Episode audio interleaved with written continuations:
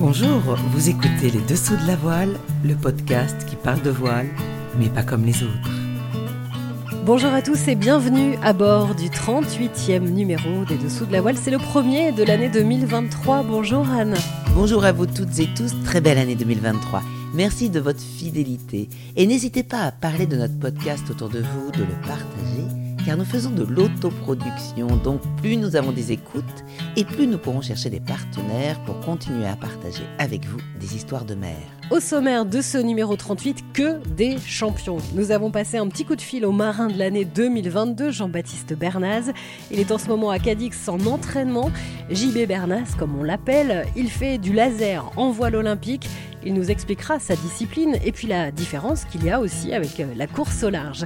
Autre champion, vous le connaissez, c'est Alain Gauthier, un grand nom de la voile.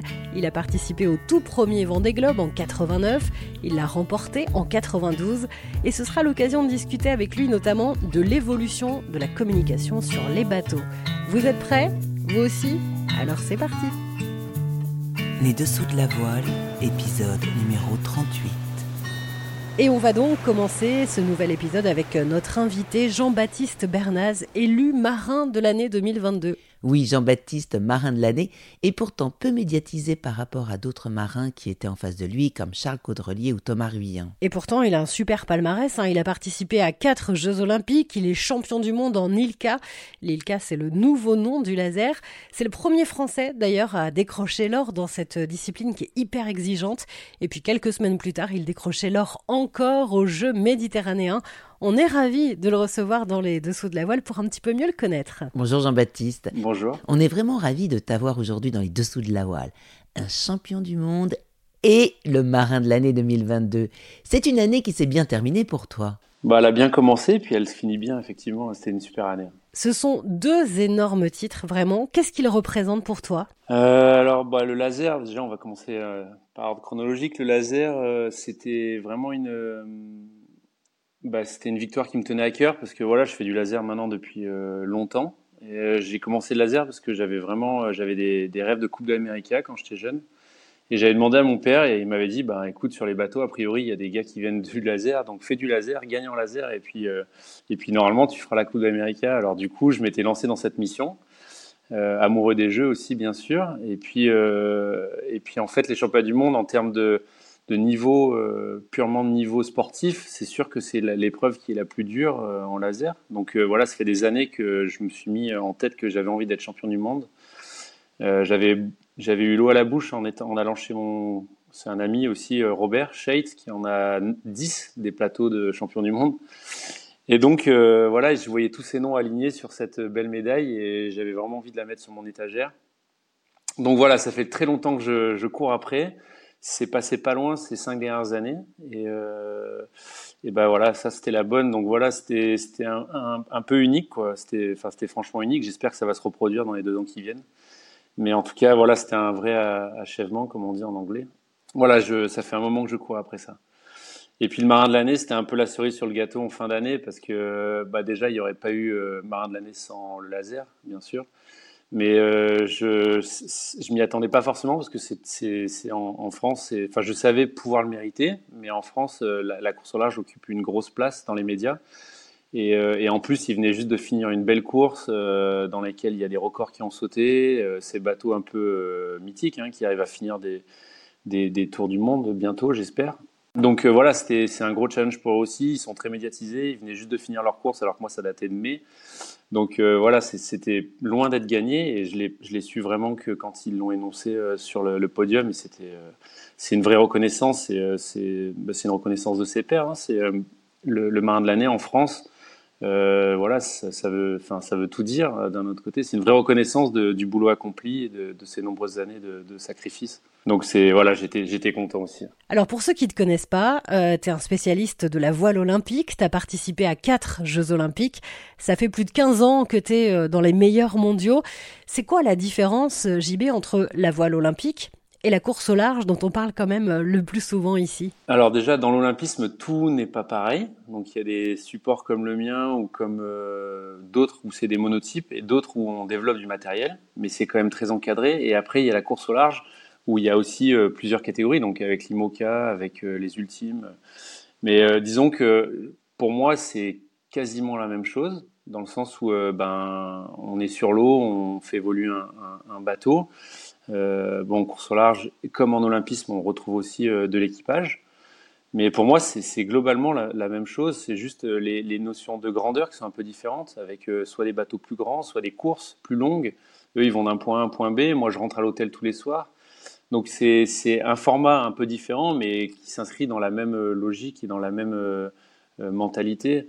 Je pense que ça fait des, athlètes un peu différents aussi. Nous, on, ressent plus à des athlètes type athlétisme, qu'on retrouve un peu euh, voilà, athlétisme ou vélo, enfin peu importe, hein, des sports euh, vraiment euh, journaliers. Eux, c'est plus des trailers, quoi. C'est des gars qui se font qui se font mal, qui arrivent à aller loin dans la douleur, qui, qui exploitent des phénomènes beaucoup plus grands. Nous, on, exploite des phénomènes qui, sont de l'ordre de la minute. C'est plutôt de l'ordre de la journée, voire même du mois, presque des fois.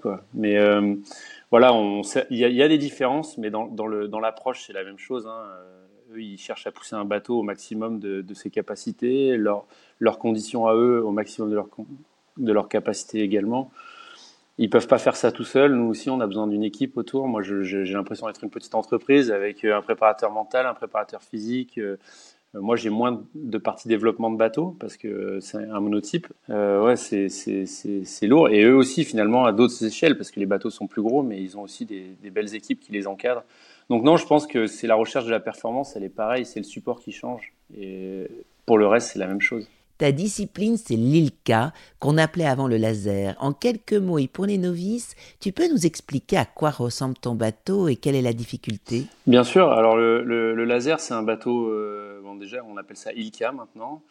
Euh, mais c'est un bateau qui fait 4 mètres 20, euh, qui est un dériveur, donc qui n'a pas de quille, qui a qu'une seule voile, et euh, le principe de base, c'est que tout le monde a le même. C'est-à-dire qu'il y avait, il y a qu'un fabricant. Alors maintenant, il y en a cinq, mais qui sont contrôlés par une seule agence. Et donc le but, c'est que les bateaux soient équivalents. Et pour être sûr de ça, aux championnats du monde et aux Jeux olympiques, on, est, on a les bateaux qui sont tirés au sort et fournis, neufs, et déballés le jour de la compétition. Donc la, grande difficulté, c'est ça, c'est de s'adapter au matériel, euh, et puis qu'on ne trouve pas beaucoup de, d'excuses à une contre-perf parce que c'est souvent euh, et c'est même très souvent de notre faute. donc euh, voilà. Et puis après il y a un autre aspect qui est compliqué en laser, c'est la partie physique. Euh, donc c'est un bateau qui est dans la catégorie des bateaux lents, on va appeler ça comme ça parce que c'est un bateau qui évolue pas très rapidement. Et donc pour monter au près, c'est ultra physique. On est dans une position pas très anatomique. Donc on est pendu entre les pieds et les cuisses et sur sa chaîne antérieure, donc ses abdos et ses quadriceps. Et ça dure euh, quand même euh, entre 10 et 15 minutes le bord de près, donc c'est c'est relativement physique. Dans l'olympisme, il y a quelque chose de sacré, de cérémonieux aussi. Comment tu vois les choses, toi? Qu'est-ce que ça t'apporte? C'est ça. Alors, euh, bah, j'y suis resté déjà parce que j'ai pas réussi à avoir ma belle médaille. Et, euh, et, parce que en fait, ça a un petit côté euh, Graal, c'est quand même les Jeux Olympiques, c'est quand même euh, l'épreuve ultime pour un, pour un sportif olympique, bien sûr, peut-être pas pour les autres, mais c'est en fait ça, ça donne un, un, cadre, à, enfin à mes yeux, hein, ce n'est que mon point de vue, mais ça donne un cadre un peu officiel et, et ça, ça quadrille un peu le, les sports. Et donc du coup, tous ceux qui veulent une médaille, ils sont obligés de se mettre dans une catégorie olympique ceux qui veulent une, médaille olympique, bien sûr. Et donc, ça, pousse la compétition, parce qu'en fait, moi, c'est ça qui m'excite énormément, c'est la compétition. Et la compétition, elle est d'autant plus relevée que les pays investissent dans les sports euh, à connotation olympique. Et donc, ça fait une, une, diversité, une adversité qui est assez extraordinaire. Et le, pourquoi le laser? Parce que c'est encore plus décuplé, puisque le bateau est très peu cher, donc on le retrouve dans tous les pays du monde. Et donc, on a vraiment... Euh, euh, bah voilà, aux Jeux Olympiques, on est les plus représentés. Ils sont obligés de brider un peu les hommes pour avoir l'égalité homme-femme. Mais euh, disons qu'il y a 35 nations. Euh, et c'est assez rare de voir en voile 35 nations alignées sur une ligne de départ. Alors bien sûr, il y a des, séries, des, pays un peu moins forts que d'autres, mais ça c'est le jeu de la, compétition. Mais voilà, moi ce qui m'excitait vraiment dans, le côté olympique et surtout en laser, c'est le côté compétition. J'aime m'aligner sur une ligne de départ, ne pas savoir si je vais gagner et, et tout donner pour gagner. quoi. Alors là, tu pars pour ta cinquième campagne de JO. Mais la prochaine est un peu particulière parce que ça se passe ici, en France. La voile, ce sera même euh, à Marseille en 2024. C'est un petit peu chez toi quand même. Euh, c'est plus cool que ce soit justement dans le sud ou est-ce que c'est un peu plus stressant au contraire? Bah, C'est complètement chez moi. J'ai grandi vraiment pas loin du plan d'eau de Marseille. Euh, j'ai été élevé au Mistral et, au Ponant. donc oui, ça, met un peu de pression parce que bah, déjà, ça va sans doute être mes derniers. Euh, que c'est aussi pour ça que je suis reparti, donc j'ai pas envie de me rater, quoi. Hein. Ça pourrait nourrir des peurs, mais en fait aujourd'hui ça nourrit beaucoup de motivation. C'est ça qui me fait me lever. Et euh, là on est, on s'appelle de, moi je suis déjà à Cadiz, en train de, refaire mes premiers bords euh, de l'année. Et en fait, ça me, ça me nourrit beaucoup parce que c'est un vrai choix que j'ai fait de, de me relancer parce que les jeux à la maison, c'est une fois par génération, peut-être même pas tous les 100 ans, quoi. Euh, la dernière fois, c'était il y a 100 ans. Donc euh, voilà, c'est vraiment euh, l'occasion de mettre en avant mon pays, d'aller naviguer sur mes eaux et, j'espère le faire le plus décomplexé possible.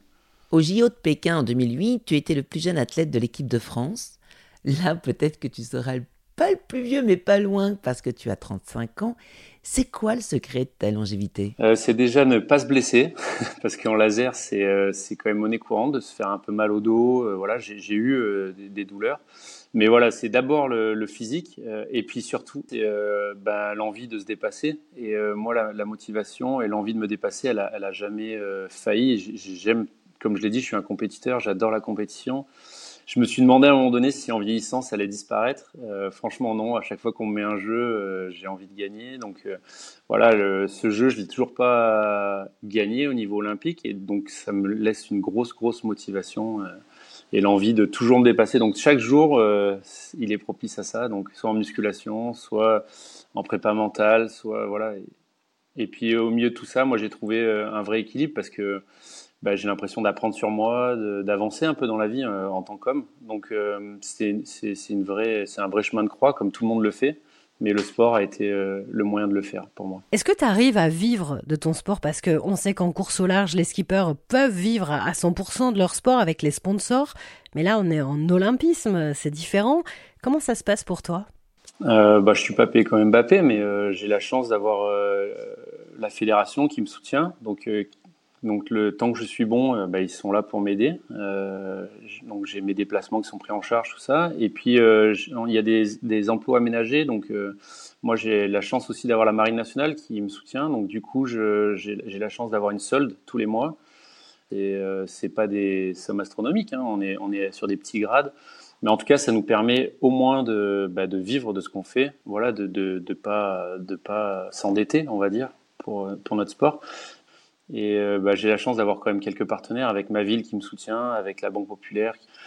Donc euh, voilà, mais c'est c'est pas c'est pas si simple que, que ça et, et surtout euh, des gens qui arrivent à en vivre comme moi, il y en a pas beaucoup au niveau olympique. Comment tu expliques que la voile olympique ne soit pas plus médiatisée? Bah déjà, il faut préciser que c'est particulièrement en France, parce qu'en fait, à l'étranger, les héros de la voile à l'étranger, c'est plutôt des gars qui viennent de l'olympisme. Donc je pense que c'est plutôt une, histoire, euh, bah, c'est l'histoire de France. Hein. on, a, on a la chance d'avoir eu des grands marins qui ont réussi à, à emmener les médias euh, sur, euh, sur, sur, la voile, parce qu'en fait la grosse différence, c'est la couverture médiatique. Et c'est vrai que nous, on a du mal un peu à, à s'exporter. Alors nous, on a peut-être moins de temps. Enfin, je sais pas, je sais pas pourquoi, mais on a vraiment du mal à, à faire venir les médias. C'est aussi plus compliqué à comprendre. C'est sûr que d'aller un point A, un point B, c'est beaucoup plus simple à, à expliquer aux commandés mortels. Mais d'un autre côté, euh, on voit bien euh, le combiné nordique, ils arrivent à, transformer des distances en temps et c'est très compliqué. Et malgré tout, c'est quand même médiatisé. Donc je pense qu'on a aussi, c'est à, nous de prendre notre part et, d'arriver à, médiatiser un peu plus notre sport. Mais c'est sûr qu'en France, la, course au large, elle prend beaucoup, beaucoup de place dans les médias et c'est très bien parce que c'est de la voile. Moi, je suis très content qu'on parle de la voile à la télé. Et si ça peut un peu déteindre chez nous, bah, ce serait génial, quoi. Donc je pense que c'est plutôt une histoire de médias et la question qu'on nous on doit se poser c'est comment on fait venir les médias et le grand public à, nos disciplines. C'est quoi ta force toi JB en tant que navigateur olympique par rapport peut-être à, ceux de la course au large? Bah, je pense que la grosse différence, c'est que nous, on est, on est, vraiment au plus près de notre support et on peut y passer beaucoup, beaucoup de jours. C'est-à-dire qu'une année normale d'Olympique, euh, c'est 250 jours sur l'eau, euh, à barrer un petit bateau, à essayer de réfléchir au millimètre, euh, voilà. Et du coup, on a des sensations qui sont vraiment très affûtées, je dirais. La lecture du plan d'eau également, parce qu'on passe notre temps à, bah, à, changer de plan d'eau, à s'adapter. Donc voilà, je pense. Et puis après, il y a toute la partie physique, mais ça, n'importe qui peut, en allant à la salle, la développer. Donc je pense que c'est vraiment notre, euh, notre culture voile et nos, nos, sensations qui sont un peu euh, exacerbées. Si tu devais te définir en tant qu'athlète, tu dirais quoi? Euh, Artiste. Je suis, un, artiste, j'aime bien, euh, bien essayer de nouvelles choses, j'aime bien euh, développer de nouvelles compétences, j'aime bien poser des questions. Voilà, je suis, je suis en même temps assez conservateur. C'est assez, c'est assez paradoxal, mais vu que j'aime pas perdre, ben, j'essaie de limiter un peu les risques. Euh, ça, c'est plutôt venu avec le temps. Et, euh, et, voilà, je suis quand même un grand joueur. Je suis quand même un grand joueur.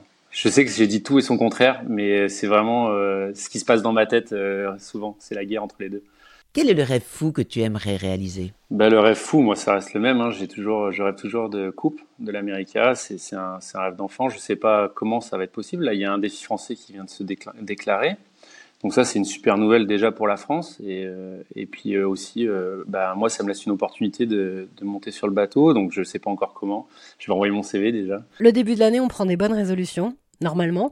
Euh, Est-ce que tu en as pris une, toi? Alors moi, ma grande résolution, c'était de, de refaire attention à mon corps parce que le mondial, il a été en mai. Et donc ça a été une longue pause. Et, et du coup, j'ai un peu lâché sur l'aspect physique et j'ai commencé à me refaire un petit peu mal au dos. Donc c'est euh, véridique, j'ai appelé le coach physique et on a remis une routine en place. Et donc euh, voilà, tous les matins, ce matin j'étais debout à 6h30 pour faire euh, ma routine d'une heure, pour remettre mon, mon, dos en santé et être prêt à naviguer. Voilà, la grande résolution c'était celle-là, qui va me suivre toute l'année. Merci beaucoup Jean-Baptiste, on était ravis de t'accueillir dans les dessous de la voile. On te souhaite plein de bonnes choses pour les JO 2024 et on aura évidemment l'occasion d'en reparler. C'est un sacré compétiteur, j'espère qu'il aura l'opportunité de faire la coupe car ce serait chouette qu'il réalise son premier rêve. Allez, on va reprendre nos bonnes habitudes avec euh, tes coups de cœur et tes coups de gueule, Anne. Alors je vais commencer par un coup de cœur, coup de gueule. Voilà. La course autour du monde en équipage avec escale Ocean Race, dont le départ est dimanche 15 janvier, impose à chaque team d'embarquer des femmes.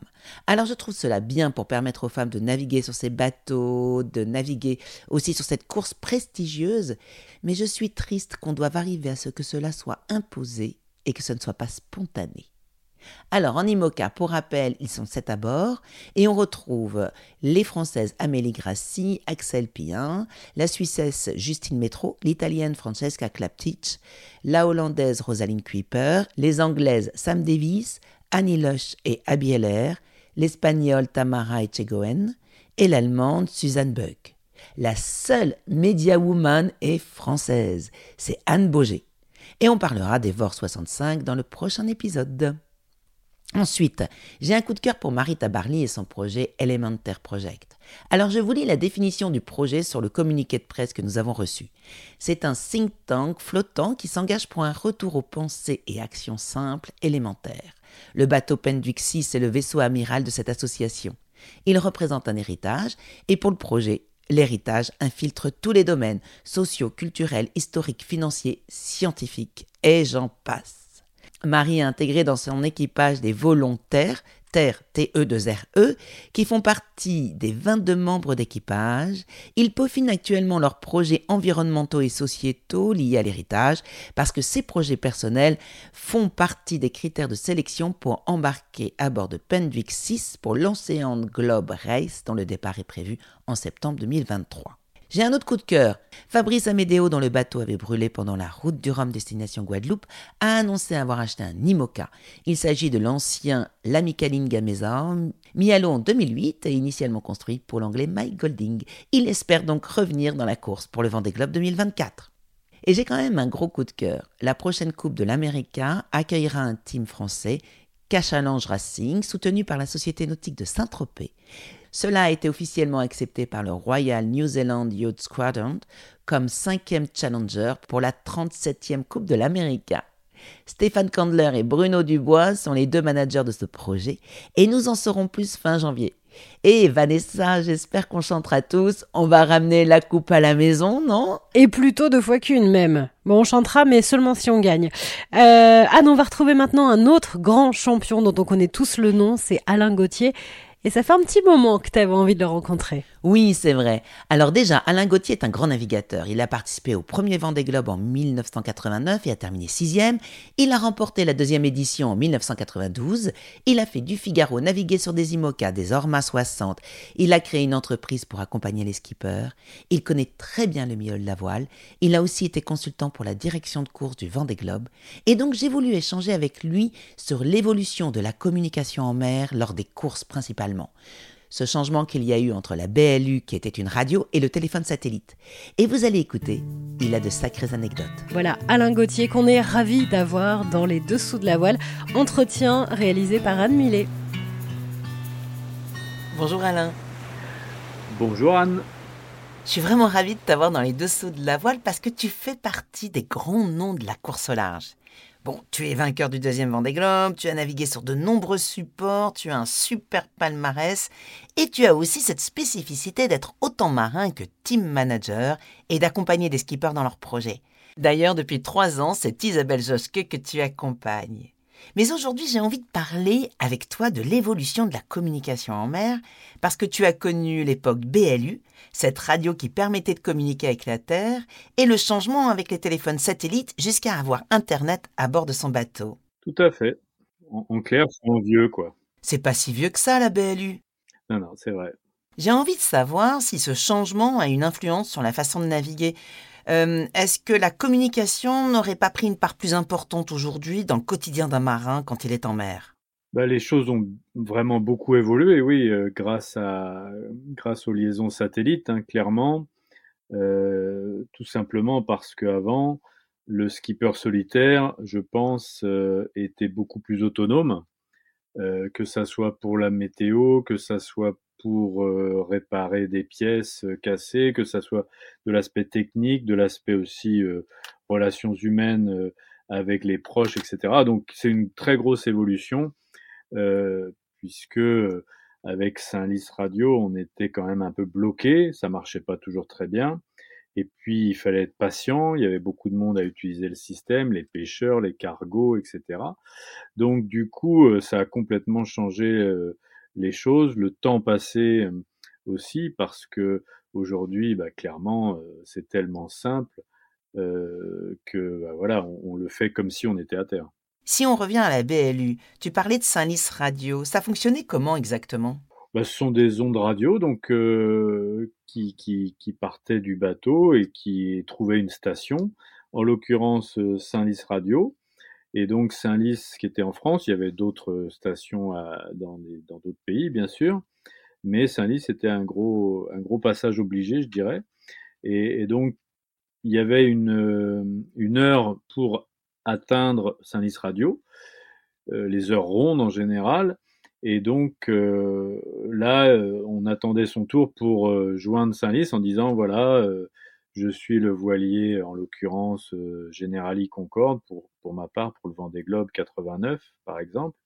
Je suis le voilier Generali Concorde, je cherche à, appeler la Terre, et donc là, on, vous donnait un numéro, une liste d'attente, sur une liste d'attente, comme le ticket à la Sécu sociale, etc. Donc vous aviez un numéro, et puis vous deviez attendre que votre numéro soit appelé pour donner euh, les numéros de téléphone que vous vouliez joindre. C'est complètement dingue. C'est-à-dire que vous entendiez tout ce que les autres racontaient en attendant de passer? Alors, pas forcément si vous avez le numéro 25, euh, vous n'êtes pas obligé d'écouter les premiers numéros. Par contre, arrivé à un certain moment, il faut que vous écoutiez pour voir si la conversation se termine parce qu'il faut pas louper son tour.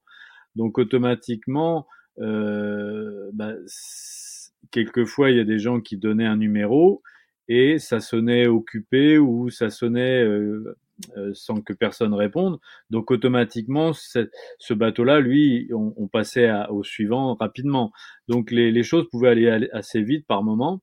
Donc il fallait écouter quand même ce qui se disait à la radio pour attendre le numéro précédent, celui que vous aviez reçu tu as dû entendre des histoires fabuleuses, parce qu'en écoutant les marins, les cargos, les pêcheurs parler avec leurs familles, puis vous n'aviez pas de vidéo à bord à l'époque, est-ce que c'était une façon d'avoir des histoires de vie? Ah oui, oui, clairement. Alors quand on passait son certificat restreint de radiophonistes, on, signait une décharge comme quoi on s'engageait à ne pas divulguer ce qui était dit, ce qu'on entendait euh, à la radio. Euh, alors, est-ce qu'il y a prescription? Je ne sais pas. Maintenant, bien sûr que j'ai entendu des choses incroyables, enfin, incroyables. Voilà, c'est vrai qu'il n'y avait aucune intimité, bien sûr, contrairement naturellement au téléphone par satellite maintenant. Et donc, on a entendu des skippers, enfin, ça m'est arrivé d'entendre un skipper appeler sa femme, le coup d'après appeler sa maîtresse, et le coup d'après appeler sa deuxième maîtresse. Donc, c'est vrai que des situations comme ça, euh, des marins à la pêche sur les bancs de Terre-Neuve qui sont partis depuis un mois se faire virer entre guillemets de la maison en disant qu'ils sont jamais là, donc euh, ça sert à rien qu'ils reviennent. Enfin bref, des situations, euh, des situations assez drôles, ouais. Et en plus, vous pouviez écouter les vacations des courses, hein. donc d'entendre les autres skippers. Ouais, alors ça c'est vrai que c'est dommage. Euh, c'est vrai que pour nous marins, c'était un plaisir il y avait un intérêt aussi de sentir euh, quelle était la voix de nos concurrents, si ça allait bien, si etc. Alors il, pouvait y avoir de l'intox bien sûr, mais c'était drôle. Et donc on avait des vacations avec le PC course où tout le monde entendait ce qu'on disait. Et, à partir de là, euh, bah, il pouvait y avoir des jeux d'intox euh, parce qu'on savait que les autres écoutaient, donc on pouvait dire non non tout va bien et en fait ça allait pas bien ou au contraire ça dépendait quel jeu on voulait donner. Euh, donc, en tout cas, on avait des nouvelles des autres concurrents euh, via ces, ces, vacations, et ça, c'était sympa. Euh, et en plus, on avait aussi nos vacations privées entre concurrents. On, se donnait une heure de rendez-vous hors organisateur de la course. On se donnait un, un, une heure de rendez-vous sur la BLU en disant, bah, sur telle fréquence, on se retrouve à 19h tous les soirs, etc. C'est un peu ce qu'il y avait avec la solitaire du Figaro et ce qu'il y a encore avec la Mini Transat, mais en VHF, et qui se perd avec l'arrivée du téléphone satellite. Oui, oui, c'est vrai que bah, y a plus ça maintenant, à part comme tu le dis sur la Mini Transat euh, et sur la solitaire, et c'est vrai que c'est sympa, mais c'est limité naturellement aux discussions entre concurrents et avec éventuellement la direction de course, mais on peut pas euh, joindre quelqu'un d'autre euh, à terre. Mais c'est vrai que c'est sympa, c'est un côté un peu vintage. Et puis, il y a eu aussi une, une incroyable situation qui a beaucoup fait rire certains et moins d'autres, qui m'est arrivé sur le Vendée Globe 92, où la veille de l'arrivée, le PC Course me dit via la radio BLU, euh, Alain, il, faut que il faudrait que tu appelles TF1 pour le journal de 20h demain à telle heure pour euh, faire l'entrée, l'ouverture du journal. Et donc, il me donne le numéro de téléphone euh, à la radio. Euh, le numéro de téléphone à appeler. Et la, la, BLU, elle est écoutable, comme on le disait, par tout le monde, mais aussi par les radios amateurs à terre. Donc vous avez une petite radio amateur et puis bah, vous pouvez écouter les conversations. Et il y a un petit malin qui a entendu le numéro que je devais appeler et qui, euh, à l'heure J, à l'heure H, euh, a appelé euh, TF1 en, faisant, en se faisant passer pour moi. Et donc il a fait l'ouverture du journal de 20 heures euh, le, la veille de mon arrivée euh, au Sable d'Olonne, et donc interviewé par Patrick Poivre d'Arvor. Et là, il a commencé à balancer euh, des trucs sur, sur PPDA en disant que c'était un... Bref, je vais vous passer les termes, mais bref. Et donc tout ça en direct, parce que moi j'avais un peu de retard, parce que juste avant j'étais sur France 3, et donc j'étais arrivé au rendez-vous hein, avec un peu de retard. Et quand j'ai appelé Saint-Lys Radio, on m'a dit ah ben non, on a déjà un Alain Gauthier.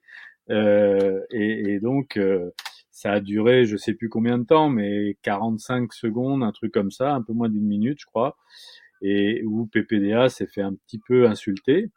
Et euh, à un moment donné, euh, il a il a senti que c'était pas moi.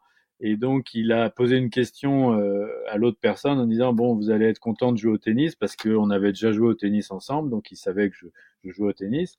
Et du coup, l'autre gars lui a dit, mais j'en ai rien à foutre du tennis, je, je joue pas au tennis, je suis un navigateur. Et donc là, ils ont coupé, mais il y a eu quand même euh, un paquet de, de, de secondes où, euh, en plein journal, en pleine ouverture du journal de 20 heures. Donc, ça a été assez, assez drôle. Moi, j'étais au courant de rien, j'ai su ça qu'après. Euh, et donc j'ai été convoqué d'ailleurs à la, à la, PJ à Paris parce que TF1 avait porté plainte. Euh, mais c'était une situation assez rocambolesque à, à, cause ou grâce à la, à la BLU. C'est complètement incroyable. Mais la BLU a-t-elle vraiment disparu ou est-ce que certains bateaux l'utilisent encore parce que c'est quand même un outil de sécurité? Oui, oui, il bah, sur le Golden Globe, euh, la course vintage, ils ont des BLU, donc ils peuvent converser avec des radios amateurs, parce qu'il y a de moins en moins de stations euh, qui peuvent euh, vous, en, vous, vous, téléphoner, donc avec lesquelles vous pouvez passer un coup de fil chez vous, mais du coup, c'est surtout via des radios amateurs. Quand tu loupais un créneau parce que tu devais faire une manœuvre, tu attendais le lendemain ou tu attendais pour faire ta manœuvre? Il y avait plusieurs créneaux par jour, donc du coup, euh, on pouvait reprendre un autre créneau un peu plus tard, je sais plus. C'était pas toutes les heures, hein, mais il y avait, il y avait quand même plusieurs créneaux. Donc on pouvait, euh, c'est vrai que s'il y avait un, truc urgent, on était obligé de couper la, communication. Il fallait attendre euh, deux, trois ou cinq heures, je sais plus. Enfin bref, mais c'était pas de l'instantané comme aujourd'hui. Et ce qui est incroyable aujourd'hui, c'est notamment la, messagerie, que ce soit Telegram ou WhatsApp, où les skippers peuvent converser en direct instantanément euh, ce qui enlève un côté euh, euh, intuitif pour les marins de réparer quelque chose sans avoir l'aide de, de, de la Terre, par exemple. Est-ce qu'il n'y a pas une surcommunication avec le téléphone, le WhatsApp, Internet, alors qu'avec la BLU, il y avait un côté un peu plus solitude, non? Ah, Complètement, oui, oui, parce que c'est vrai que on n'appelait pas parce que ça prenait du temps. Il fallait bon prendre son numéro d'attente, etc. Donc ça prenait quand même un peu de temps. Donc automatiquement, c'était beaucoup beaucoup moins simple que le, téléphone. Et du coup, euh, on n'y passait pas non plus des heures. Donc euh, les communications avec la Terre étaient plus rares. Et il fallait aussi, entre guillemets, euh, sélectionner. Alors que là, maintenant, on fait ce qu'on veut. Et du coup, les excès qu'on a aujourd'hui, je pense, il faut que les organisateurs travaillent sérieusement, notamment, je pense, au prochain Vendée Globe, pour euh, avoir un contrôle sur ces communications parce qu'on on sait qu'il y a des dérives dans des équipes où euh, des, team managers, enfin des, membres d'équipe peuvent euh, réveiller leur skipper, des trucs comme ça, ce qui est complètement interdit. Donc là, il y a, il y a une dérive dangereuse auquel il faut faire attention. Et Internet a apporté quand même quelque chose de plus, une autonomie pour les skippers pour faire leur propre routage. Parce que avant, vous aviez la possibilité de vous faire aider par un routeur à terre. Or maintenant, cela est complètement interdit par la classe IMOCA. Voilà, oui, nous, euh, les données météo qu'on avait étaient très limitées. Hein, bah, C'était euh, le Nagrafax, etc. Mais malgré, malgré tout, dans le sud, par exemple, on avait très peu d'informations. Alors qu'aujourd'hui, c'est vrai, le skipper peut faire son routage tout seul sans aucun problème assez rapidement, euh, ce qui n'était pas le cas pour nous. Donc du coup, euh, maintenant, c'est interdit d'avoir un routeur extérieur, d'avoir des informations, des aides des extérieurs concernant la stratégie, la météo, etc. Mais euh, euh, parce qu'il y a, y, a, y a du débit de plus en plus maintenant, donc les skippers arrivent à faire leur routage sans problème. Quoi. Mais avec la fatigue, avec ceci, cela, on peut être amené à, à avoir envie que quelqu'un le fasse à votre place euh, à terre. Euh, parce qu'ils ont plus de données que, que, le skipper, ils observent, ils passent beaucoup plus de temps à observer les autres concurrents, donc il peut y avoir des, des, des, des, marins qui soient tentés de passer outre les règles. Quoi. Donc, et ça, il faut que les ordinateurs euh, s'organisent pour euh, remédier à tout ça. Bah, les règles, elles existent, il faut juste euh, mettre en place une forme de surveillance. Alors c'est compliqué hein, de, de, se retrouver à, à, un ordinateur à lire tous les messages que vous recevez à, à bord, parce qu'il y a les privés, etc. Mais bon, je pense qu'il va falloir y penser. Merci Alain, c'était vachement intéressant. Et toi en ce moment, c'est quoi ton actu? Ma CSF est rentrée de Guadeloupe euh, juste avant Noël. Donc on l'a rentrée dans le hangar ici à Lorient euh, pour pouvoir avoir huit jours de break toute l'équipe. Et puis là, on a réattaqué depuis cette semaine euh, pour euh, démonter tout, la majorité du, matériel à bord, pour checker et puis euh, préparer le bateau pour la saison 2023 qui pour nous démarrera sur le Fastnet fin juillet. Et après, défi azimut, Transat Jacques Vabre et le retour à la base en solitaire entre la Martinique et l'Orient. Super, merci. Alors nous avons Isabelle d'ailleurs dans les dessous de la voile dans un mois et je te souhaite encore une très bonne année 2023. Et ben meilleurs vœux à tout le monde. Ça fait super plaisir de l'entendre parce que il se fait quand même assez rare, Alain Gauthier. C'est vrai qu'on le voit pas dans les médias, on l'entend pas, il s'exprime pas beaucoup.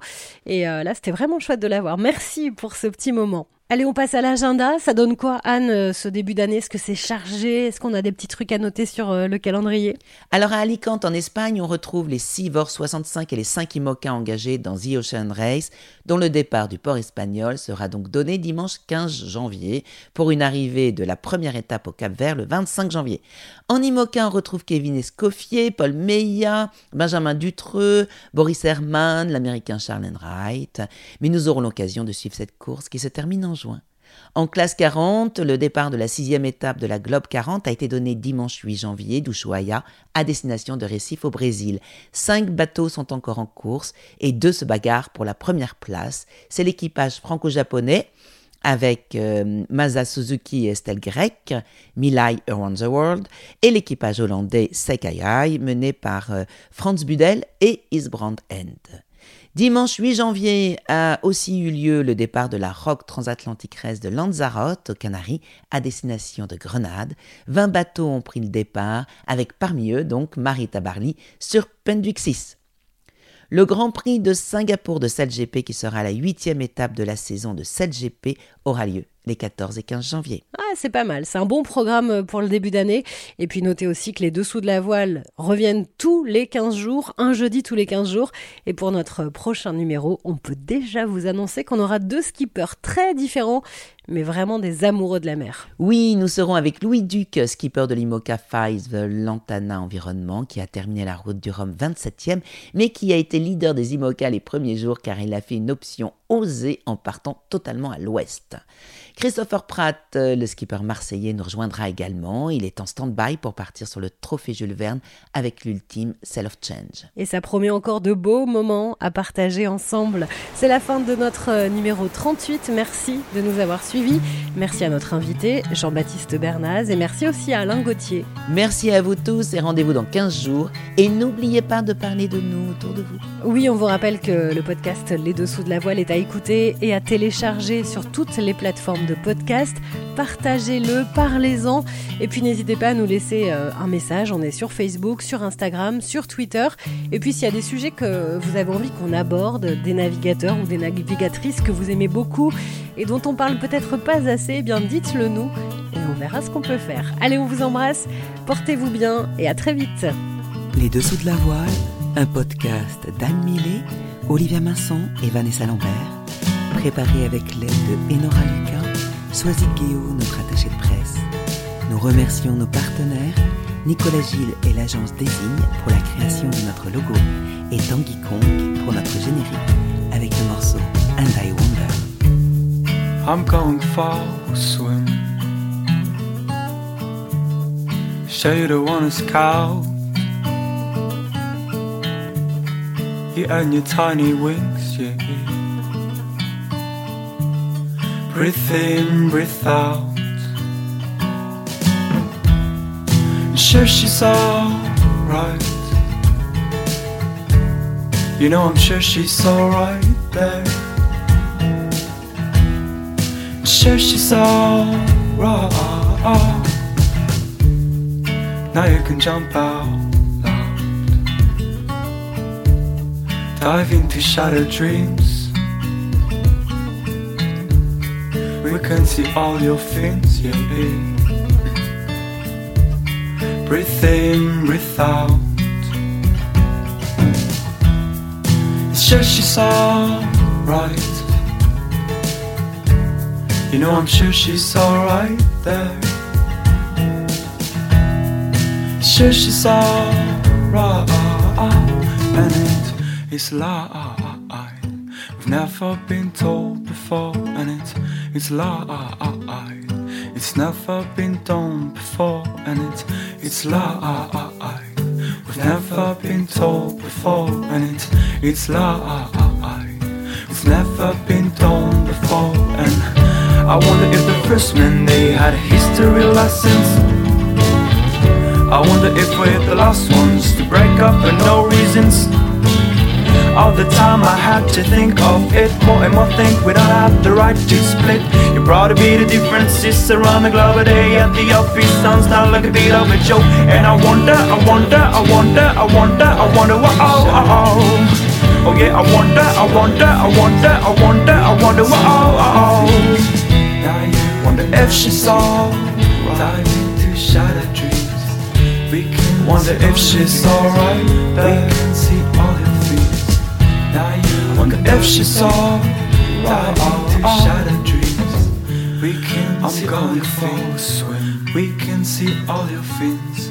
Now you show you the one to scout. Dive into shattered dreams.